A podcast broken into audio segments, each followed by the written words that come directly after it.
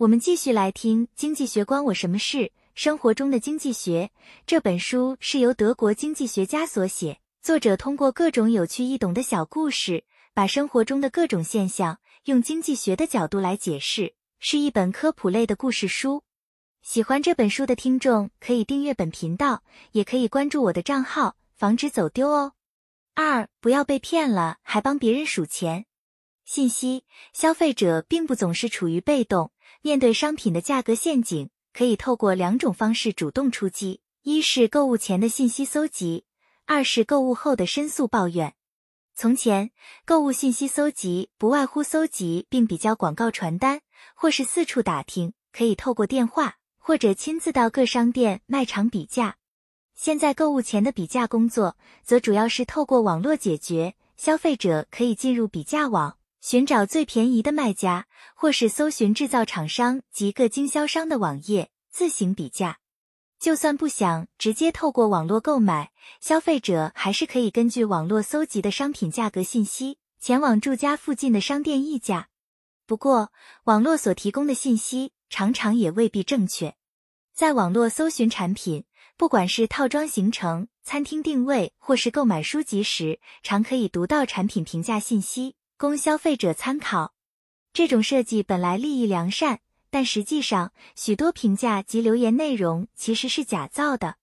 例如，有些作者动员亲朋好友在亚马逊网络书店 Amazon 网页上发表赞美连连的好评，或是旅行社将与其签约的破旧旅馆描述成人间天堂，甚至有些收费的职业写手专门在各网站上撰写产品评价，以吸引买家。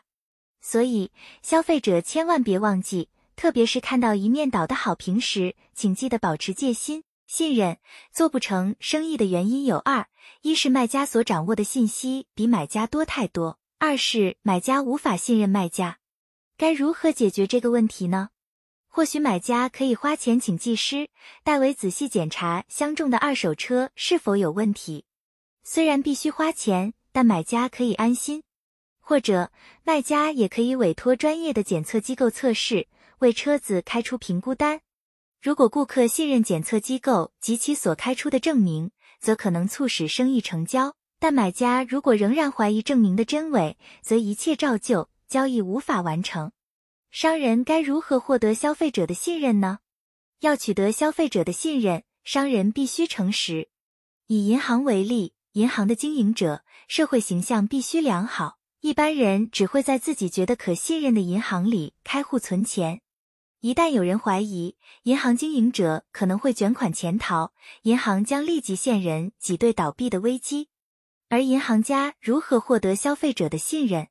例如，将银行设立于地段昂贵的大厦中，一般大众总觉得拥有昂贵房地产的人不可能一夜之间卷款潜逃。同样的，银行业的从业人员。衣着规矩也比其他行业严格，男生必须西装笔挺并系上领带，女生则是连身套装。赢得消费者信任的方法还有许多，其中之一便是邀请明星为衍品代言。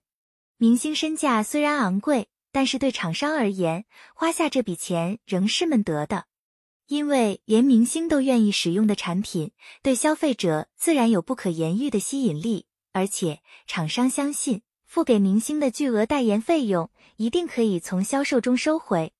因此，对明星来说，形象是一件很重要的事情。